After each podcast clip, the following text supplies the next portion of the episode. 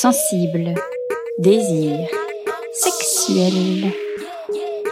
Le festival d'amour. Il faudra les lire quand le courage de vivre, d'aimer et de faire la révolution viendra à nous manquer. Ces quelques mots sont d'Anne Poli. Ils sont écrits dans la superbe préface de l'anthologie douteuse. Ce livre, c'est dix ans de fandine, dix ans d'écriture, de lutte, de sexualité, avec un peu d'extraterrestre, quelques comédies romantiques et énormément d'amour. Donc c'était évident que pour ce premier date du Festival d'amour, j'allais recevoir Élodie Petit et Marguerin Lelouvier des éditions douteuses. Élodie, Marguerin, merci pour vos mots et merci pour vos fleurs. C'est parti?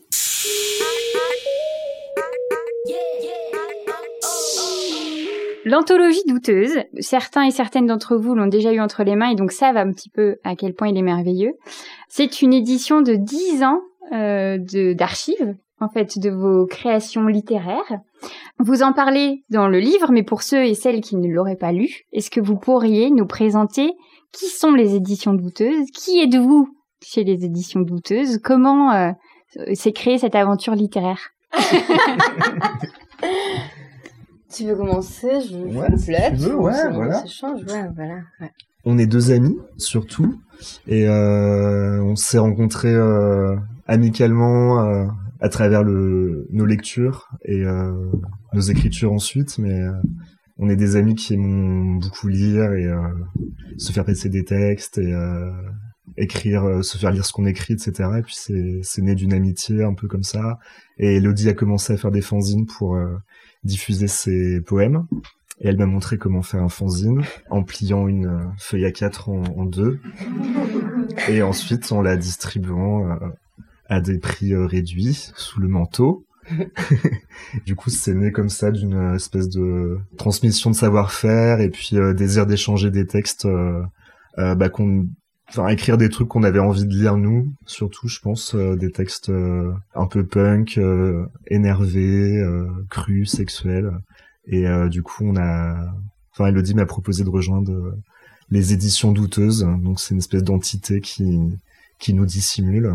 Enfin, c'est pas une maison d'édition, c'est c'est nos chambres respectives avec notre imprimante de bureau et en fait il y a pas de, pas de maison d'édition C'est, euh, C'est un textes. c'est vraiment euh, du foutage de gueule en fait donc euh, voilà c'est un il y a un duo qui est, qui est né comme ça Ce qui est euh, dingue avec ce, ce livre-là, c'est que effectivement, du coup, il rassemble dix ans de, de textes et de travail. Et une fois, en fait, on- une fois qu'on le voit sous un format de livre, parce que tout à la base, est, ce sont des fanzines qui sont éparpillés. Il y en a même qui ont été publiés des fois à, à 20 exemplaires et qui n'ont jamais re- refait surface après. Enfin, c'est vraiment des.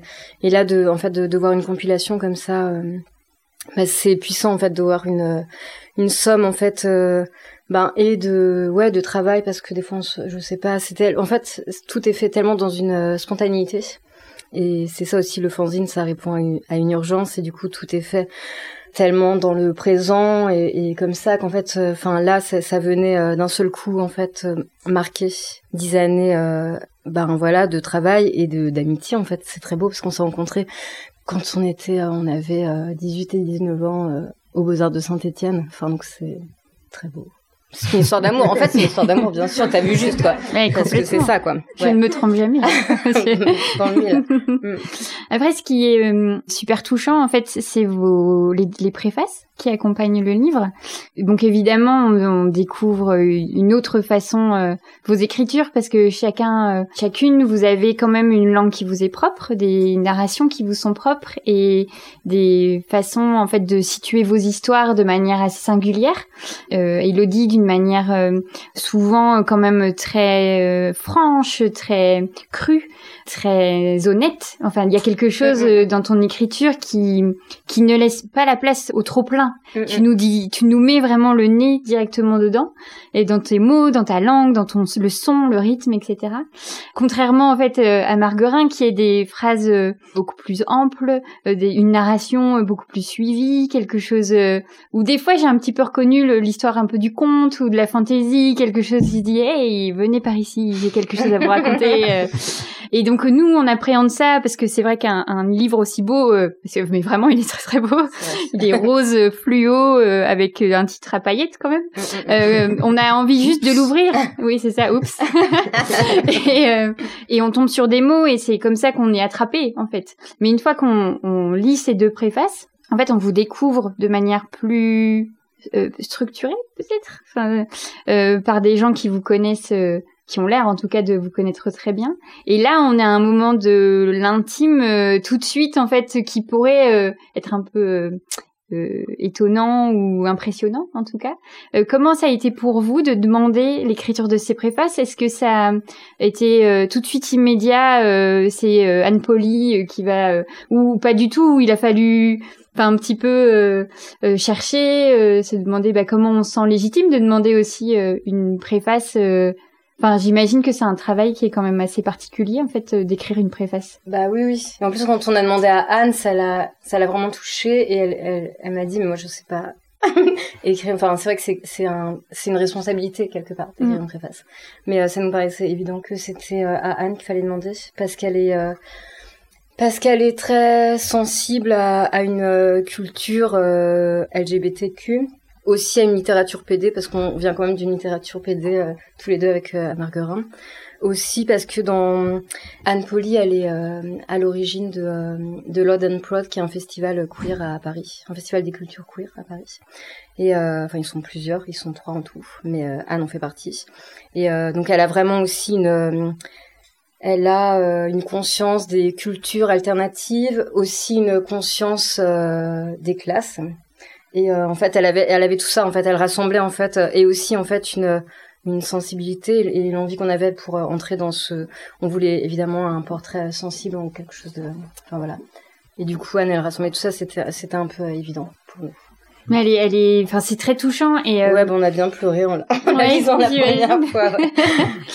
Mais et ça participe à ce, ce que tu disais juste avant de bah, ces dix ans d'archives en fait qui sont enfin ensemble, empaquetés, parce que, enfin, par rapport aux fanzines, comme tu disais, et qui vont faire, euh, enfin, le, principe du faire archive, je trouve qu'il est important en fait dans la culture queer, mais dans toute, euh, enfin, la culture anarchiste ou la, enfin, dans ces cultures qui, qui généralement euh, sont très, en effet, dans la spontanéité et dans le lien direct en fait, et de pouvoir garder ces, ces livres là ou ces enregistrements ou des vidéos, etc. C'est aussi faire trace en fait dans l'histoire.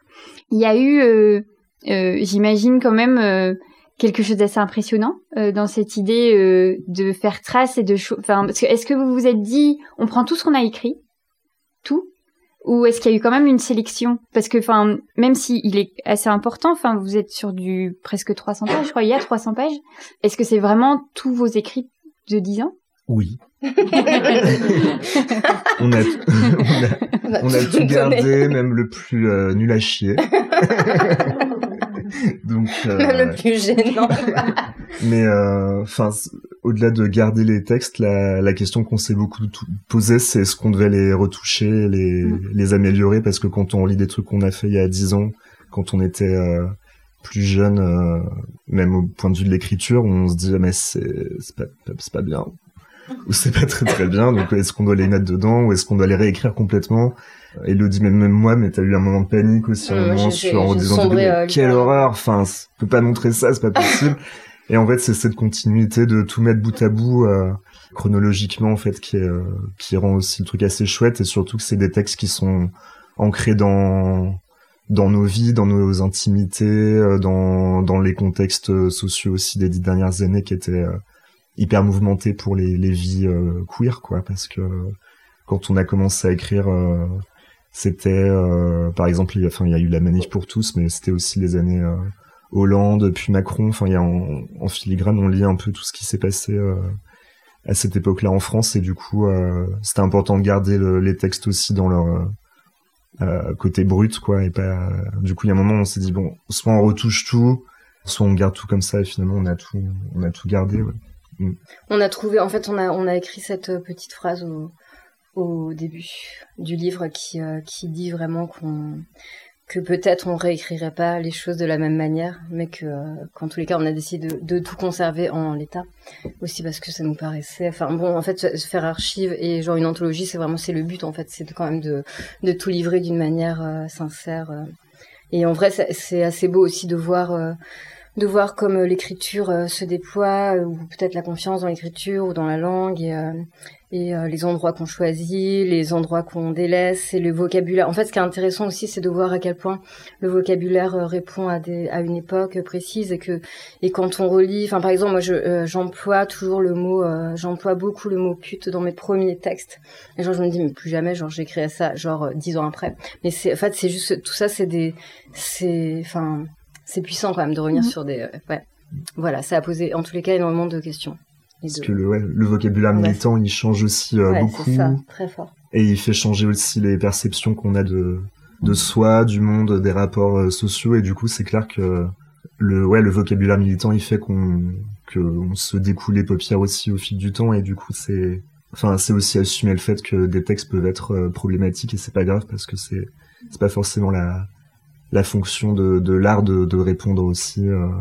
Enfin, de d'être dans des clous, d'être, euh, enfin du coup on a assumé un peu tout comme ça en disant que en fait c'est pas grave, on évolue et l'écriture aussi elle évolue et et vu qu'en plus on est quand même sur des euh, quelque part une sorte de langue de la provocation, on aime bien quand même mettre les pieds dans le plat et enfin et que c'est ça aussi notre envie. Alors c'est c'est juste des fois euh, juste des fois ça fait peur parce qu'on est on est quand même à l'heure actuelle là tout de suite dans, dans des moments où c'est compliqué de de dire des fois enfin et où ça peut ça crée des courts-circuits mentaux.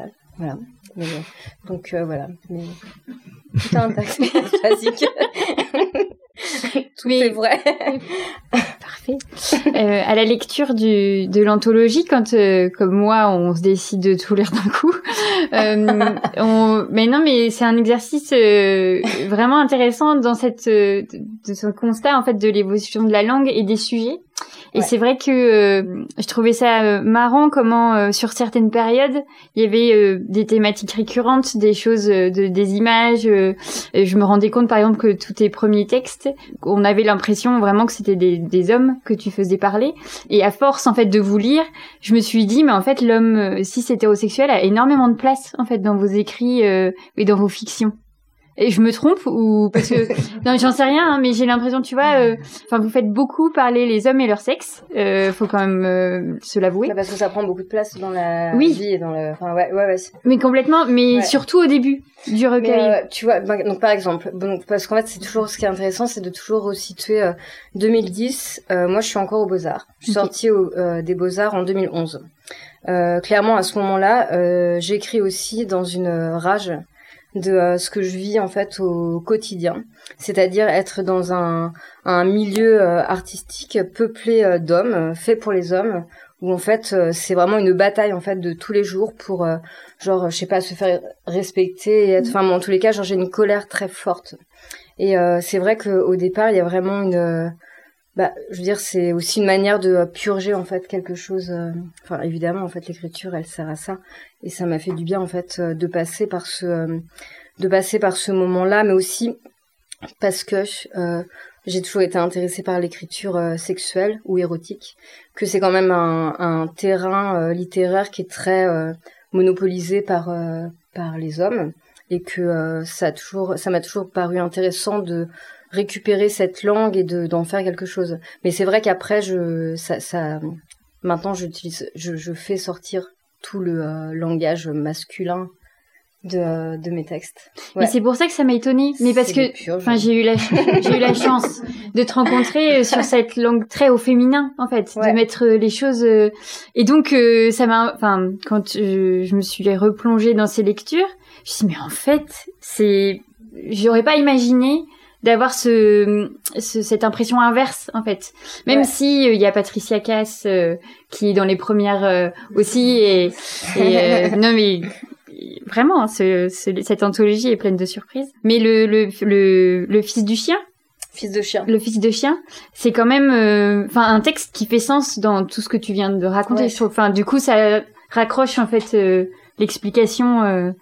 Au début, enfin, j'étais surprise. J'ai Ouais. été surprise, mais il fallait se rappeler qu'on était en effet en 2010. et Alors et après il y a aussi euh, genre vraiment quand tu euh, commences et aussi je- j'intervenais dans des milieux euh, de la poésie contemporaine où c'est enfin où il y a que des mecs c'était en fait pour moi c'était une manière à un moment donné de d'être dans la provoque et de prendre de la place mais en fait j'étais enfin bon ben c'était en 2010 on est en 2022 j'avais Enfin, j'étais aussi plus jeune et j'étais dans une, euh, je sais pas, une colère. J'avais besoin de prendre ce territoire-là. Maintenant, j'en ai moins besoin. Je le prends autrement. Mhm. Mais c'est vrai que c'est ça, cette langue. Ouais, mais qui est, qui, enfin, qui, qui fait toute la complexité aussi de qui tu es et de ton passé et de, enfin, à un moment donné, je, trouve que c'est assez courageux aussi euh, d'aller déterrer les textes de nos rages passés. Il faut se, Ouais. enfin, parfois on aurait envie de se dire qu'elles sont vraiment passées et qu'on n'a pas envie de les relire. Mais là, Ouais. de se dire si si elles ont existé et elles font sens dans mon dans, dans mon process, etc. C'est c'est un endroit de grand courage, moi je trouve. Donc euh, voilà. Et en le lisant, euh, ça m'a perturbée, mais ça va, j'ai survécu. euh, euh, Marguerin, toi, on te découvre, si je ne me trompe pas, euh, sur un premier texte où tu parles d'homosexualité et de plutôt, euh, alors, encore une fois, euh, j'ai été surprise, mais bon, voilà, euh, ça va être langage récurrent, mon langage récurrent. Euh, cet endroit, en fait, de de narration où où en fait tu racontes l'homosexualité, enfin tu tu racontes pas, tu expliques comment serait l'homosexualité au corps. C'est un texte euh, qui peut mettre un petit peu mal à l'aise si on, en fait, enfin j'espère en tout cas que j'ai bien lu avec un peu d'humour, enfin que Ah tu oui, mettais oui. beaucoup d'humour. Ok super. Parce que je me suis dit, mais jusqu'au bout du bout, ce texte, il est quand même, euh, enfin, tu- as une langue magnifique où tu articules, enfin, je trouve que tu articules super bien euh, toutes les idées que tu démontres et, tu arrives à convaincre et à, enfin, tu vois, tu donnes toutes tes pistes comme ça euh, de d'expliquer l'homosexualité, de ce- que ce qu'est l'homosexualité au corps. De ce fait, c'est vraiment ton premier texte de cette dizaine, et donc c'est directement en fait sur cet endroit-là euh, de narration que tu t'es positionné. Bah dans la narration, euh, ce texte il est particulier parce que j'ai fait du cut-up à partir d'un bouquin qui existe vraiment, qui s'appelle Homosexualité, qui a été rédigé par un pseudo scientifique euh, dans les années 60 et qui en fait c'est un livre de théorie sur la biologie de l'homosexualité. Et à une époque c'était très, enfin c'était une littérature hyper, enfin très lue et euh, et qui en fait servait à légitimer les thérapies de conversion. Parce que euh, en gros euh, si on est homosexuel c'est parce qu'on a une euh, déficience hormonale ou que euh, on a une mutation euh, génétique. Enfin c'était euh, ce qu'on pensait de enfin c'était comme ça qu'on expliquait l'homosexualité. Et en fait ça me paraissait euh, amusant de d'exhumer ce texte euh, dans le contexte qui était celui de bah, de la manif pour tous justement parce qu'il y avait un retour à des idées euh, essentialistes à ce moment-là, mais euh, dans la frange euh, gay et lesbienne, en disant que si on doit se faire, euh, si on veut se faire accepter, on va devoir euh, trouver des, des raisons, euh, peut-être dans la nature ou dans euh, dans l'ordre, euh, ouais, dans l'ordre naturel des choses, etc. Et donc dans la biologie aussi. Et euh, à l'époque, à la télé, il y avait beaucoup de documentaires qui passaient sur euh, les euh, les moutons euh, homosexuels, euh, les mouches euh, sodomites, etc. Ils disaient, regardez, ça existe euh, dans le règne animal, donc c'est tout à fait normal. On va on va accepter vu que les animaux aussi le font, donc il y a pas de raison. Et en fait, pour moi, c'était du bullshit euh, intégral de de réfléchir comme ça, alors que c'était tout euh, l'ordre en général qui devait être questionné. Et euh, et en fait, c'était un bon prétexte pour les les hétéros de pas se poser de questions, vu que si euh, enfin, ça, permettait en fait de séparer encore plus les choses en disant il y a, voilà il y a les homos qui sont mutants et il y a les hétéros qui sont pas mutants et euh, tout le monde doit vivre en harmonie mais en fait c'est pas comme ça que ça fonctionne et euh, du coup euh, du coup ce texte c'était une façon de criti- critiquer ça de manière un peu grinçante euh, et de rappeler aussi que c'est des idées qui ont mené euh, à ce que les les homosexuels soient traités euh, par électrochoc et compagnie enfin par inje- injection d'hormones et tout donc voilà, c'est un texte un peu un peu sombre, mais euh, et des fois c'est difficile d'en capter l'ironie. Et j'ai eu des gens qui l'ont lu vraiment au premier degré. et euh, enfin, du coup non, c'est un texte humoristique, mais Mais bon, voilà. Mais c'est tellement proche de discours euh, bah, qui malheureusement euh, sont encore en- entendus en fait qu'il y a quelque chose oui qui désarçonne je pense après quand on lit la suite alors je sais plus je pourrais faire semblant de me souvenir exactement chronologiquement de toute l'écriture de vos textes mais c'est plutôt un souvenir mais euh, euh, quand tu parles des extraterrestres tu poses la question est-ce que euh, il existe des sondages sur le, le pourcentage d'homosexuels qui sont kidnappés par les ex- extraterrestres, etc. Et tout ce déroulé là du texte. Bah, si là on n'a pas compris en fait qu'il y avait quand même une distance, euh, bon, bah, on a loupé complètement euh, le, Mm. le sens quoi. Mais mais c'est vrai que si on, on garde que ce premier texte séparé, euh, il peut en effet mettre très mal à l'aise. Mais ce qui est aussi un bon endroit, euh, mettre mal, enfin voilà, faire réagir, bouleverser, déplacer, euh, c'est toujours Mhm. intéressant. Mais mais ce texte sur les, enfin, il est absolument génial. J'adore avec la récurrence de la question de, non mais enfin, je peux poser la question, mais je, enfin, Mm. est-ce que vraiment on a des chiffres? Parce que mais ça fait en plus t'es dans un sens c'est-à-dire que c'est pas de la, de la blague ou des choses faciles c'est que tu crées vraiment un sens de narration autour de de ces endroits là euh, Mm. qui peuvent faire sourire en fait En fait, c'est encore dans la veine euh, cut-up parce que euh, au début, je récupérais beaucoup de matière sur euh, Internet notamment, et ça, c'est pareil, c'est un truc que j'ai vraiment, j'ai à peine retouché. Enfin, si Ah j'ai ouais. pas mal retouché, mais c'est vraiment une vraie conversation. Enfin, j'ai tapé euh, homosexuel, euh, enlèvement extraterrestre dans Google. faut déjà avoir l'idée enfin faut carrément avoir l'idée quand même à la base fait, hein. euh, ouais, oui. En fait, il y avait plein de conversations et théories hyper intéressantes et c'est incroyable. Et du coup, j'ai j'ai traduit ce que c'est des forums américains. euh, Parce qu'il y y a vraiment beaucoup de gens enlevés par les extraterrestres aux États-Unis. Enfin, c'est une croyance très très forte. Enfin, c'est, mais c'est pas, enfin, c'est même pas une croyance, c'est des gens qui sont vraiment persuadés, enfin, qui ont eu une expérience très très euh, vivante et concrète d'un enlèvement et qui peut s'expliquer plein de façons. Mais... Et donc, du coup, il y a plein de théories sur, euh, voilà, est-ce que, est-ce que vous pensez que les homosexuels sont plus enlevés? Si oui, pourquoi? Et du coup, ça, il y a plein de discussions comme ça. Enfin bref, c'est très, très intéressant. pendant que nous sommes avec les extraterrestres euh, avec Marguerin toi par contre Elodie tu euh, dans mon souvenir ben en fait tu sors d'une certaine euh, fiction et j'ai l'impression que c'est des, moments euh, où tu parles plus de toi de comment tu t'es construite en tant, en tant qu'artiste, de comment tu situes ton art, ta poésie, ton écriture, etc. Dans cette période-là, alors je me souviens plus si c'est pas quelque chose comme 2016 ou je sais plus. Enfin, on a quand même fait un petit saut. Enfin, on est plutôt à la moitié en fait de l'anthologie, on va dire. Et j'ai ce souvenir de texte vraiment très, euh, enfin, absolument bouleversant en fait sur euh, toi qui qui décide de, te mettre au centre en fait de ton écriture, de plus utiliser euh, fils de chien ou voilà tout ça euh, pour passer tes émotions, mais là de vraiment dire c'est moi en fait, c'est moi et tout ce que je suis. C'était une période, euh, enfin où tu eu besoin, enfin j'imagine, hein, enfin c'est une fausse question, mais euh, de te recentrer comme ça euh, et de, de te mettre dans ton art euh, encore plus à nu, peut-être? Je sais pas parce que j'ai pas euh, parce que moi j'ai j'ai pas constaté ça parce que j'ai jamais réfléchi ça. D'accord. Euh, mais euh, qu'est-ce qui a pu avoir changé? Je sais pas. Il y a peut-être euh, je sais pas.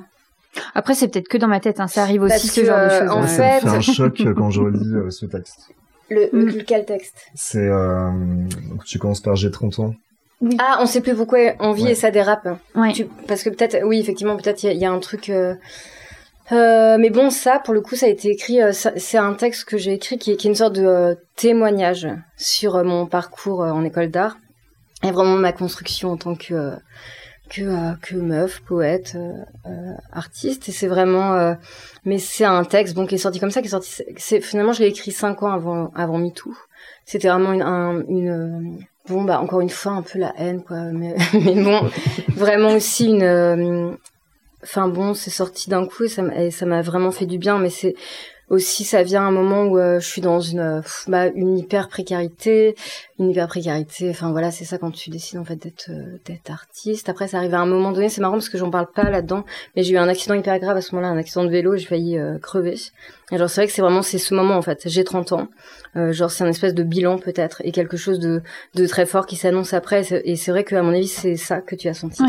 Mm. mais que euh, dont en fait j'en parle pas mais il y a quand même quelque chose de la construction d'une affirmation aussi euh, en tant que euh, que Gwyn du- d'un truc d'une identité très forte que j'ai besoin d'assumer plus enfin des trucs comme ça en fait Mm. Donc c'est vrai que le jeu il est peut-être plus plus investi ou d'une manière en tous les cas vraiment différente. Mais bon, finalement mm. c'est toujours la même chose qui qui dirige le truc quoi. Oui, oui, oui. Mais j'ai l'impression, comme avant tout ça, on a eu des personnages à qui s'accrocher. Tu as une tendance euh, à écrire aussi en, en réplique, avec des personnages qui se répondent, un peu comme du théâtre, enfin qui, qui ressemblent très fortement à qui du théâtre. Et donc quand le jeu arrive, quand comme moi on lit beaucoup d'affilée, en fait il y a quelque chose de, de très fort. Parce que ben évidemment le jeu, j'ai jamais pensé qu'il n'était pas toi. J'ai imaginé penser que c'était toi. Oui, mais il n'est pas toujours moi. Ouais. Ouais. Mais en tant que lectrice, de ce fait, il y a ce côté euh, bah oui, mais évidemment, vérité, bim, quoi. Enfin, un truc hyper surprenant de d'une langue vraie, quoi. Mais après, et c'est, j'imagine, euh, tout, tout l'art, en fait, aussi, euh, c'est que, en tant que lecteur et lectrice, on ne sait pas Enfin, on ne saura ah jamais qui est, ce qui est vraiment vrai et encore ta vérité. Parce que nous-mêmes, on le sait, quoi. Mais oui, exactement. La vérité de l'écriture, elle peut être en fait hyper différente de la vérité. Euh... Oui, même si, en tous les cas, de toute façon, c'est quand même c'est une vraie volonté que j'ai de d'écrire euh, d'une manière la plus euh, proche de euh, ce que je ressens ou de ce que je vis ou de ce que je fréquente ou un truc comme ça. Il y a quand même une volonté d'être ultra sincère et ça, ça me fait penser à Dorothy Allison que mm. que j'aime très fort et qui euh, qui parle comme ça de vérité et de manière de ben, de parler de ce qui te touche et c'est comme ça que tu touches à l'universel. De toute façon, on le sait, c'est en parlant au plus proche de de ce que tu euh, je sais pas trépasse, vis, ressens.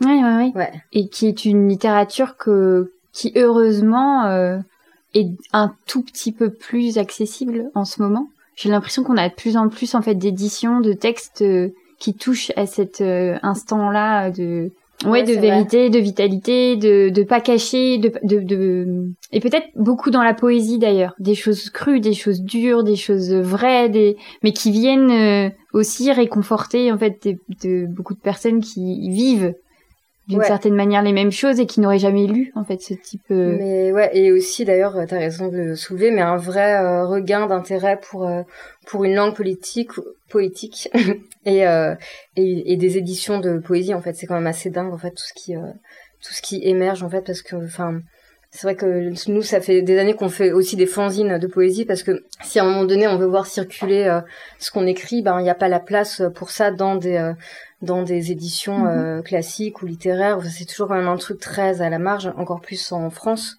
euh, dans le paysage français. La poésie, c'est c'est tout est fait pour t'en dégoûter euh, dès l'école, c'est et pour que ça te mette mal à l'aise, parce que c'est une langue qui est très lyrique et, et pointue, écrite par des hommes blancs. Enfin, c'est complètement genre loin de toi ce que tu es en train de vivre quand tu lis ça. alors qu'il y a toute une toute une marge de la poésie contemporaine et et politique qui est pas, enfin qui est pas visible en fait. Mm. Et en fait, par exemple, c'est quand même un, un endroit qui est très, euh, enfin, on pratique beaucoup la, la poésie euh, outre-Atlantique ou même en Allemagne. Enfin, c'est un truc qui est beaucoup plus populaire. Mais en France, c'est quelque chose qui est intouchable. Mm. Ouais, mais qui commence à être touché.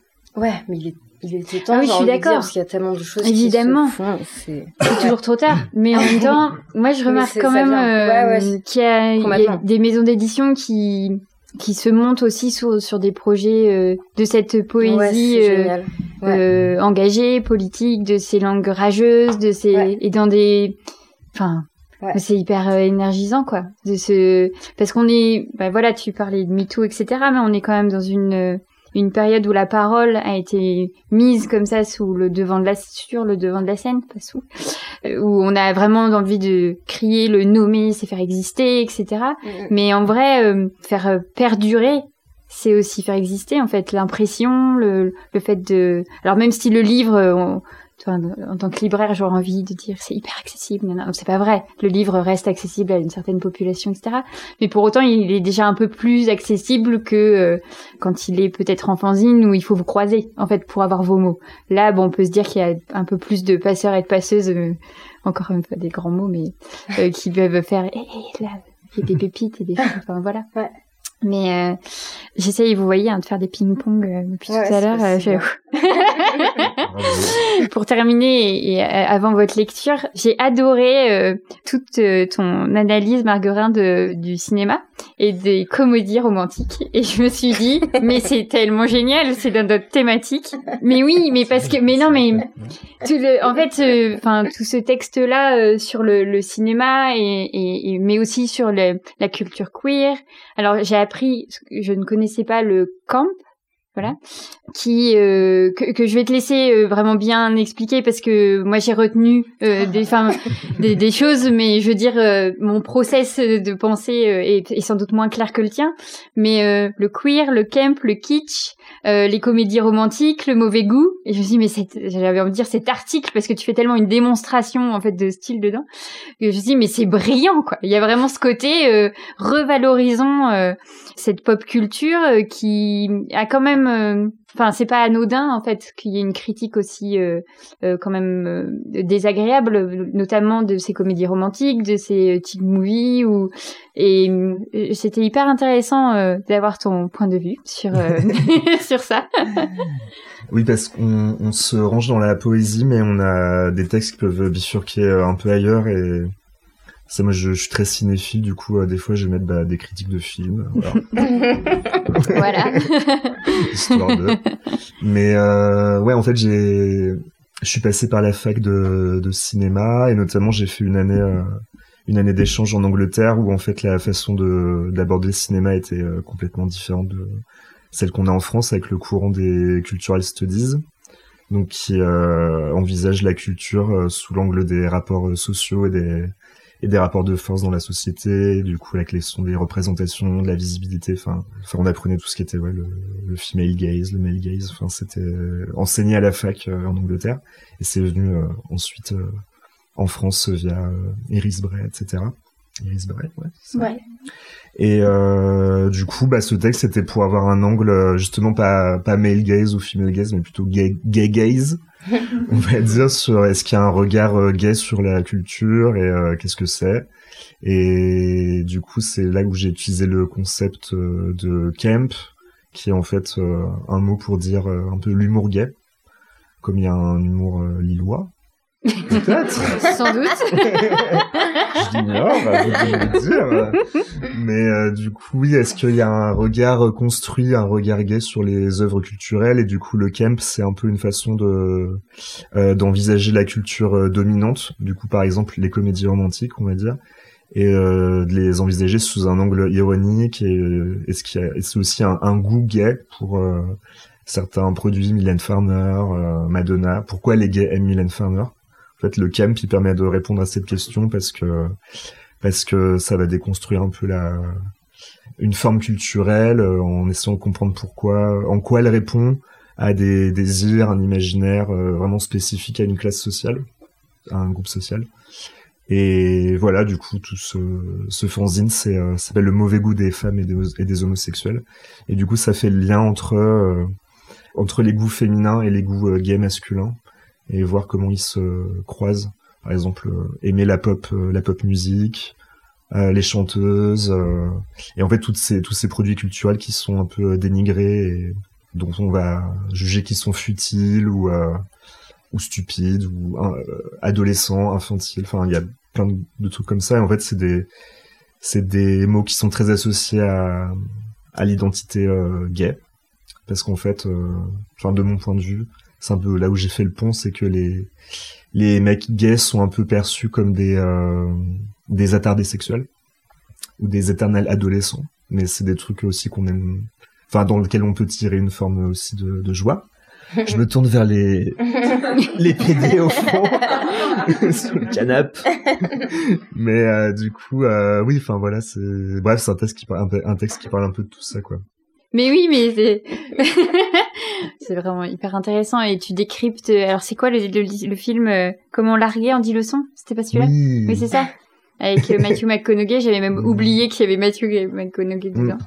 Mais c'est vrai que ça fait partie euh, des films. je sais pas, enfin c'est quoi C'est les années 2000. Ouais. C'est pas 90. 2010, un plus tard. Oh, ouais, je suis perdue dans mes comédies romantiques. en fait, y a, du coup, j'en profite pour vous conseiller euh, une chercheuse française qui s'appelle euh... et j'ai oublié son nom, c'est super. Ah merde.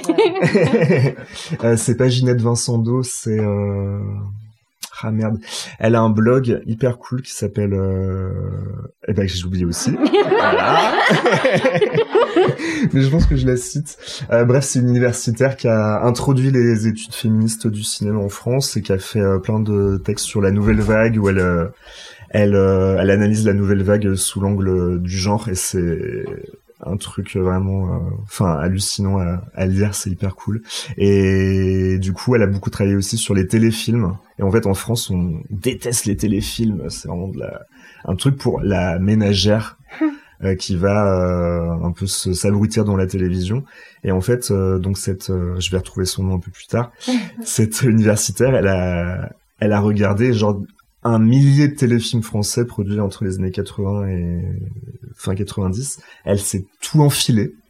Et en fait, elle les a analysés en disant, mais en fait, c'est un cinéma qui est hyper progressiste par rapport euh, au cinéma d'auteur qui passe en salle, avec des représentations, euh, voilà, avec euh, hyper euh, ouais alors le, le justement avec des points de vue féminins sur des femmes seules des femmes célibataires des femmes précaires des femmes euh, et, du coup elle revalorise un produit culturel dénigré euh, etc et du coup c'est et c'est une des lectures qui m'a beaucoup euh, inspiré.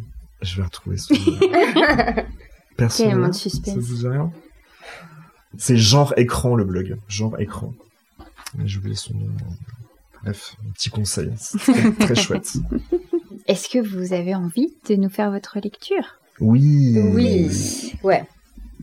Avec plaisir. On a préparé, euh, en, fait, on a parce qu'on voulait quand même évidemment coller au thème. En fait, ça, ça c'est parfait parce qu'on a euh, écrit, euh, on a écrit non cette année en fait, l'année dernière, on a écrit un petit manifeste pour une écriture sentimentale. Alors ça tombait à pic. Mm.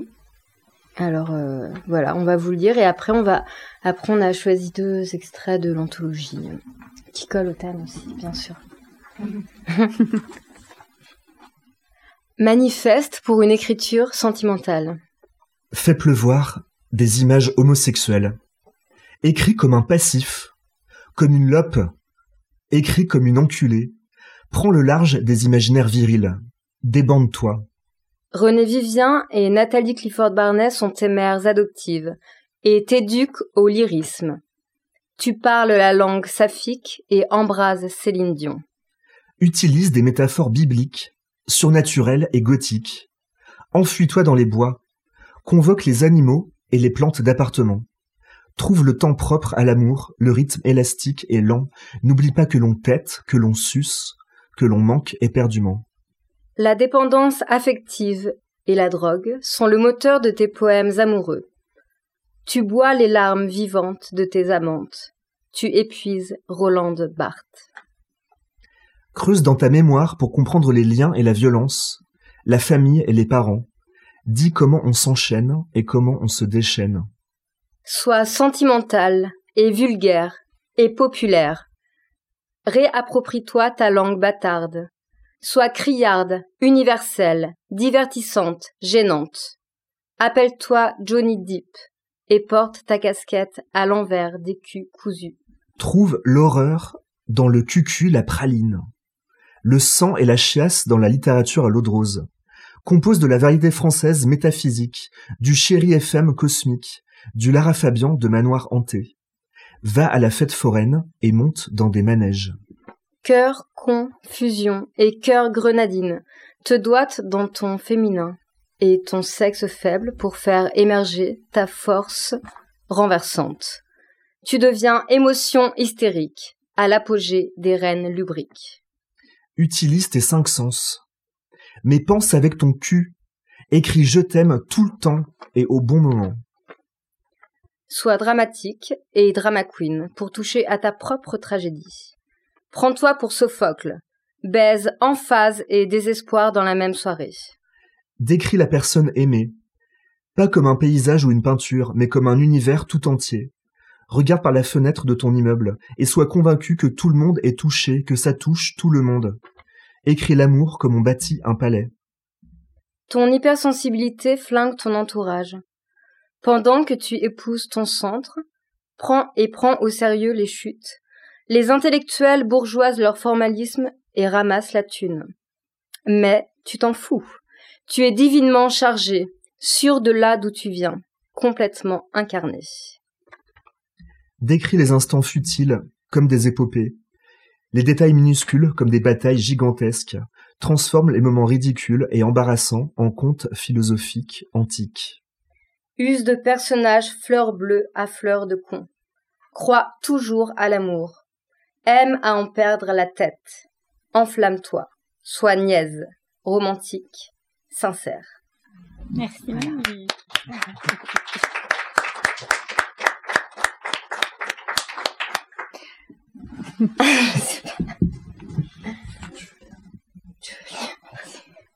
Je me suis penché pour ramasser des choses. Machin défait que tu avais laissé par terre, c'était près du lit. J'ai porté la chaussette à mon nez pour savoir si c'était la tienne ou la mienne, et j'ai reconnu ton odeur de gamin. Pour moi, l'homosexualité, c'est ça. C'est deux garçons qui puent des pieds et se font sentir leurs orteils très forts. Par amour. C'est toi. Gigantesque au-dessus de moi. Tu t'essuies l'arrêt avec mon slip. J'aimerais documenter tout ça dans un carnet et faire des listes, remplir des colonnes avec tous tes machins, tout ce que t'as laissé partout, surtout dans mes creux, dans mes plis, dans les draps, les Kleenex, documenter l'été. Dans mon cosmos merdeux, tu symbolises la chaleur. Je ferme les yeux, et c'est de la chaleur que je ressens quand je t'imagine. Chaleur atomique, pureté, été, perfection de tout ton monde, de tout ce que tu es, tu contiens, les soleils, le cou, penché, tête inclinée, vers la lumière, joue, et ventre, ton ventre c'est tout, le bas-ventre, la partie la plus tendre, délire des formes, agilité, été. Quand on aime, on aime tout, et j'aime tout, tout ce que je pensais, qu'il fallait que je m'époumonne, que je chante avec le ventre pour faire tout sortir, vider ma peur d'être abandonné et seul. Tiens, mets ta main, tout se passe ici, dans le ventre. Tu savais Tu savais que ton ventre, c'est ton troisième cerveau? Ah bon? C'est quoi le premier? Le premier cerveau, c'est celui qu'on sent, derrière les yeux, celui qu'on entend bouger, qu'on pourrait toucher si on enfonce un doigt par la narine, c'est ton cerveau de reptile, celui qui régule les contractions du corps quand il se met au monde, qui balance, par saccades, des poisons jusqu'aux organes. Le deuxième cerveau, c'est ta peau, c'est ton circuit battu et rouge, un océan de cellules sans cesse renouvelées et souillées comme des vagues des points de pression et d'information, de circulation. Le troisième cerveau, c'est ton ventre. Tu savais qu'un estomac humain contenait assez de neurones pour digérer une vache? Tu savais qu'en fait, on respirait par le cul? Tu savais que nos intestins pouvaient prendre des décisions à notre place? La notion de libre arbitre est toute relative. Quand tu te penches sur tes boyaux, ça cogite grave là-dedans, ça élabore des plans malgré nous et contre nous. Je passe mes jours éveillés, à guetter le claquage, le moment où la tuyauterie va péter, le moment de l'AVC. Tu savais? J'avais tellement de peine, que mon chagrin était tel qu'il aurait pu plier l'espace-temps et nous ramener à celui des fêtes. Putain, j'ai l'impression que ça fait des années que j'ai pas fait la fête. La vraie. Quand tu sors de la musique, éclaboussé par toutes nos faiblesses, toutes celles qu'on a brûlées ensemble afin d'être nus, déshabillés par les drogues et bordés, langés et lovés. Tu savais que tout entier je ne suis rien, qu'il me faut être au moins deux et c'est déjà peu, c'est trop peu, et j'ai trop peur, ça m'a jamais suffi d'être aimé et d'être gentil. J'ai des besoins de faire entrer en moi des villes, de replier en moi toutes les immensités, goûter et regoûter encore à tout ce que le monde a de perler, et mort et mordre et donner. J'ai marché pour me perdre dans des régions reculées de Villeurbanne. Je voulais voir le, le barrage de Cusset où il est écrit, sur une mosaïque ancienne, les forces motrices du Rhône. J'y suis allé dans l'idée de me faire dévaster par les remous marrons d'une énergie domptée. J'ai retourné ces mots, force motrice, dans mon cerveau, tellement je les aimais, tellement je les trouvais beaux, un peu comme turbo, diesel, sport, injection, ce qui me bouge. Je suis monté dans sur le barrage pour me faire gronder. Ça poussait grave à travers le barrage et c'est ça qui produit l'électricité. J'ai pensé à tout ce qui me poussait au travers, cette pression, ce courant qui fait que je mets un pied devant l'autre malgré tout. Je repose, sur mes forces motrices. Les hommes, j'étais dans ce terrain vague, merdique, de Villeurbanne pour les hommes, j'étais là pour en trouver, pour me trouver des hommes, des silhouettes, dans des bagnoles, des bonnets et des capuches, des allures discrètes, des déplacements fragiles, dans l'entrebâillement des villes, dans des lieux défaits, qui n'expriment rien, si ce n'est leur fonction passée et détournée à usage sexuel. Il fait froid. Je me sens pas de sortir ma queue, mais j'aimerais juste en toucher une. Je continue ma route sur les bords d'un fleuve marron et chiasseux, qui gronde de sa petite colère un son qui m'enveloppe comme un drap sec. Je fume, clope sur clope, car j'arrive pas à respirer sinon. Votre temps, votre temps d'attente est estimé à toute la vie. C'est l'impression que ça me donne quand je t'envoie un texto pour avoir des news. Savoir si tu souffres de cette absence autant que moi et que tu attends une minute, une heure, une après-midi avant de larguer ta réponse froide. C'est triste la vie, bordel. Et c'est toute la vie. Quand j'ai appris que c'était toi qui voulais le revoir, et pas lui. Se donner du mal, s'en offrir, se faire don d'une peine qui aide à vivre. J'écrirais pas sans cette peine et pourtant je rendrais tout mon mal pour qu'elle s'arrête, qu'elle me sorte du ventre comme un feu grégeois stupide. Il me reste qu'à trouver ma joie dans mes restes. Ça va être chaud. Pourtant, s'est illuminé, puis on a connu la vitesse. J'ai mal, putain. Et pourtant, la fin, c'est aussi le commencement. Tout ça.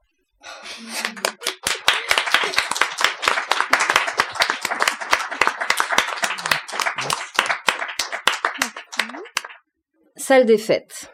Toujours est une forêt immense qui abrite rivières et clairières. Seules les humaines, ayant conscience de leur vivant, accèdent à cet endroit magique. Pour toutes les autres qui s'ignorent, c'est la mort. Le 3 février est une date anniversaire, est une célébration infinie de la vie et du présent. Humaines et non humaines se retrouvent à l'orée des bois pour entamer les festivités et mettre en place les ateliers d'expression corporelle. On apporte victuailles, vin, sang, tissu.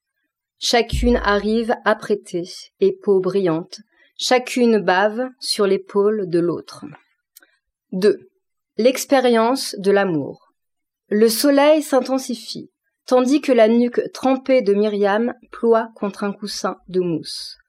Puis, ses cheveux sont tirés par la main d'une nouvelle.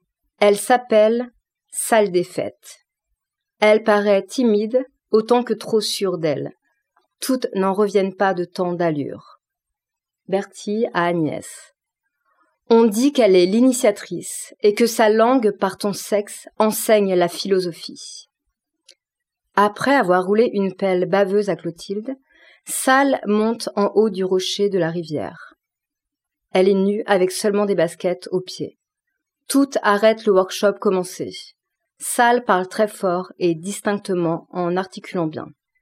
Savez-vous ce qu'est le lubrifiant discursif? Nous œuvrons pour la cohésion sociale. Nous œuvrons pour l'harmonie entre les êtres. Nous sommes les princes sacrifiés. Maintenant est le lieu de la résistance. Folle de l'approche révolutionnaire et de la portée de son propos qui inclut le groupe. Toutes ont plus encore le feu et commencent à danser très sensuellement. Elles sucent les torses, lapent les mamelons, caressent les peaux, marquent des temps d'arrêt avant d'enfoncer leurs doigts qui provoquent les cris. Pendant que toutes s'excitent, mêlées à la boue du bord de rivière, Salle entraîne Bélissande dans sa grotte pour lui adresser de l'amour et du sexe immédiat. Surtout, elle lui rappelle qu'elles se sont rencontrées dix siècles auparavant dans un château. Salle des fêtes s'appelait alors Désidérade, et Bélissande s'appelait déjà Bélissande. Salle se lève dans le contre-jour de l'entrée de la grotte et entonne un chant. Ta bouche sale, tu es divine, grave, déposée, chaude. Le contour de tes yeux brille sur ton corps enclenché, vivante. Acide sous le pubis, mal rasé. Tes bras fins portent le mien à ta bouche salivée. Fine rose, absorbe tes yeux d'eau, soupire tes pupilles affolées, en sueur foucade, suave, emmêlée, du linge pas propre, savante. Bélissande revient au moment présent, et dans le trouble de ses larmes nostalgiques ne voit pas arriver sale à califourchon sur ses genoux, sentante de mouille et de l'herbe plein les cheveux. C'est Désidérate qui parle et sans fin en pleurs répète. Je me souviens, tu me sers du mescal dans des coquilles de coco vides. On s'embrasse debout, puis frénétiquement contre le sol. Je me souviens, ton sexe épaisse ma bouche. Tes lèvres entre les miennes, émues de chair promise. Ma langue fouille et cherche la mer, descend et remonte, te branle doucement. mon poing appuyé entre ta chatte et ton anus, mange ta bouche près de ton cul, mon nez dedans, ta bave dehors. Toute la soirée, elles se regardent dans les yeux et se rappellent que ce qu'elles aiment, c'est baiser en plein jour, jouir des ouvertures de chacune, le soleil dans les yeux, les larmes contre la peau. 4. On a peur d'aimer quand on a peur de mourir. Emprise aux démons irrationnels, sale vacille pour un rien. L'amour de Bélissande réel comme ses visages sous mes yeux. Tout ce que je veux, c'est le chanter, se dit-elle. Tout ce que je veux, c'est le mettre en poème avec elle. Rien d'autre n'existe. Même pas le sang frais des mortels. Salle défaite et Bélissande disent ensemble l'amour des maîtresses immortelles. Si Eckhart Tolle existe, le présent est un leurre. Si j'étais une simple vivante, je serais toi. J'habiterais à la lisière de tes cheveux pour renifler ton crâne. Tu porterais un jogging pour que je te touche mieux. J'ai passé mes doigts comme si c'était les miens. Ton bassin s'est soulevé et j'ai continué. Ton bassin à la hauteur de mon poignet. Toi qui insistes seul contre ma paume. Si tes yeux mouillent les miens, alors je lécherai ton ventre et mangerai ton slip. Je soulèverai les bords avec ma langue comme une chienne affamée. J'aimerais les interstices de ta bouche contre cet arbre. Mon doigt sur le tissu mouillé, mon nez dans le chaud de ta mouille, mon sexe lappe ton jus d'éternel.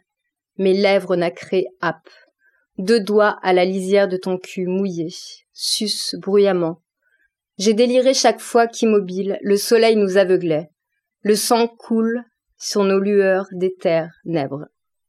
Emmêlées, les genoux sales et les yeux noirs, elles caressent leur nuque en fermant les yeux. La mue commence doucement jusqu'au petit matin.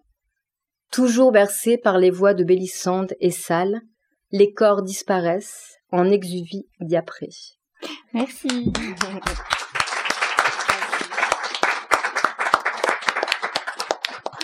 Ça fait du bien, hein, n'est-ce pas? Je trouve qu'il se passe très bien ce premier date. C'est plutôt pas mal. Pour terminer mon petit moment privilégié, n'est-ce pas? J'ai imaginé euh, faire un petit jeu langue d'amour. rien de très compliqué.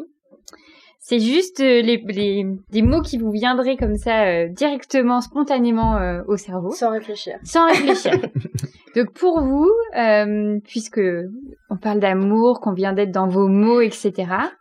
Mais quel serait le mot, le seul et unique mot qui désignerait l'amour?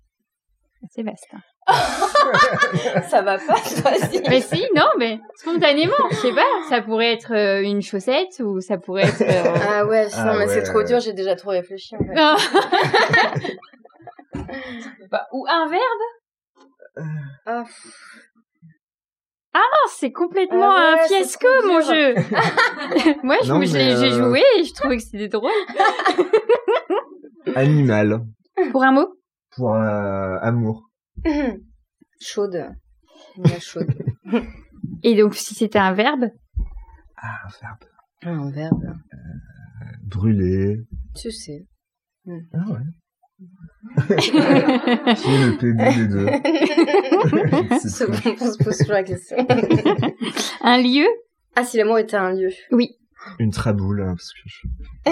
j'en fais la promo de Lyon ici. Je viens de Lyon. Une traboule, oui. Euh, moi, je sais pas, un, un, club. Un club. Pourquoi pas, ouais. Et une chanson Ah, je sais ce que tu vas dire. Non, toi, tu vas dire... Euh... vas-y, vas-y. Attends, bah, ah, je oui, commence. je sais. non, euh... Toi, tu vas dire... Amoureuse de Véronique Sanson. Ah, voilà, amoureuse de Véronique Sanson. Et moi, je vais dire... Je t'emmènerai en voyage. Yann Tell. C'est ça. Yann Tell, ouais. Eh ben, J'ai cette chanson qui me revient en boucle depuis euh, depuis 20 ans. Faut le pot, je sais pas pourquoi. Merci beaucoup pour ce super moment, pour ce, cette inauguration de festival absolument fabuleuse. Merci Elodie, merci bah, Marguerite. Merci, merci à vous tous.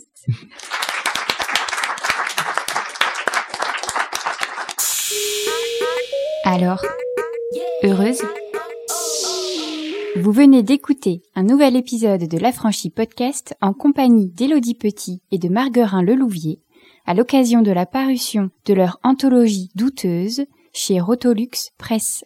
L'affranchi podcast, c'est Soazic Courbet à la réalisation et Camille Cario à la post-production et au montage. Sensible, désir, sexuel. Le festival d'amour.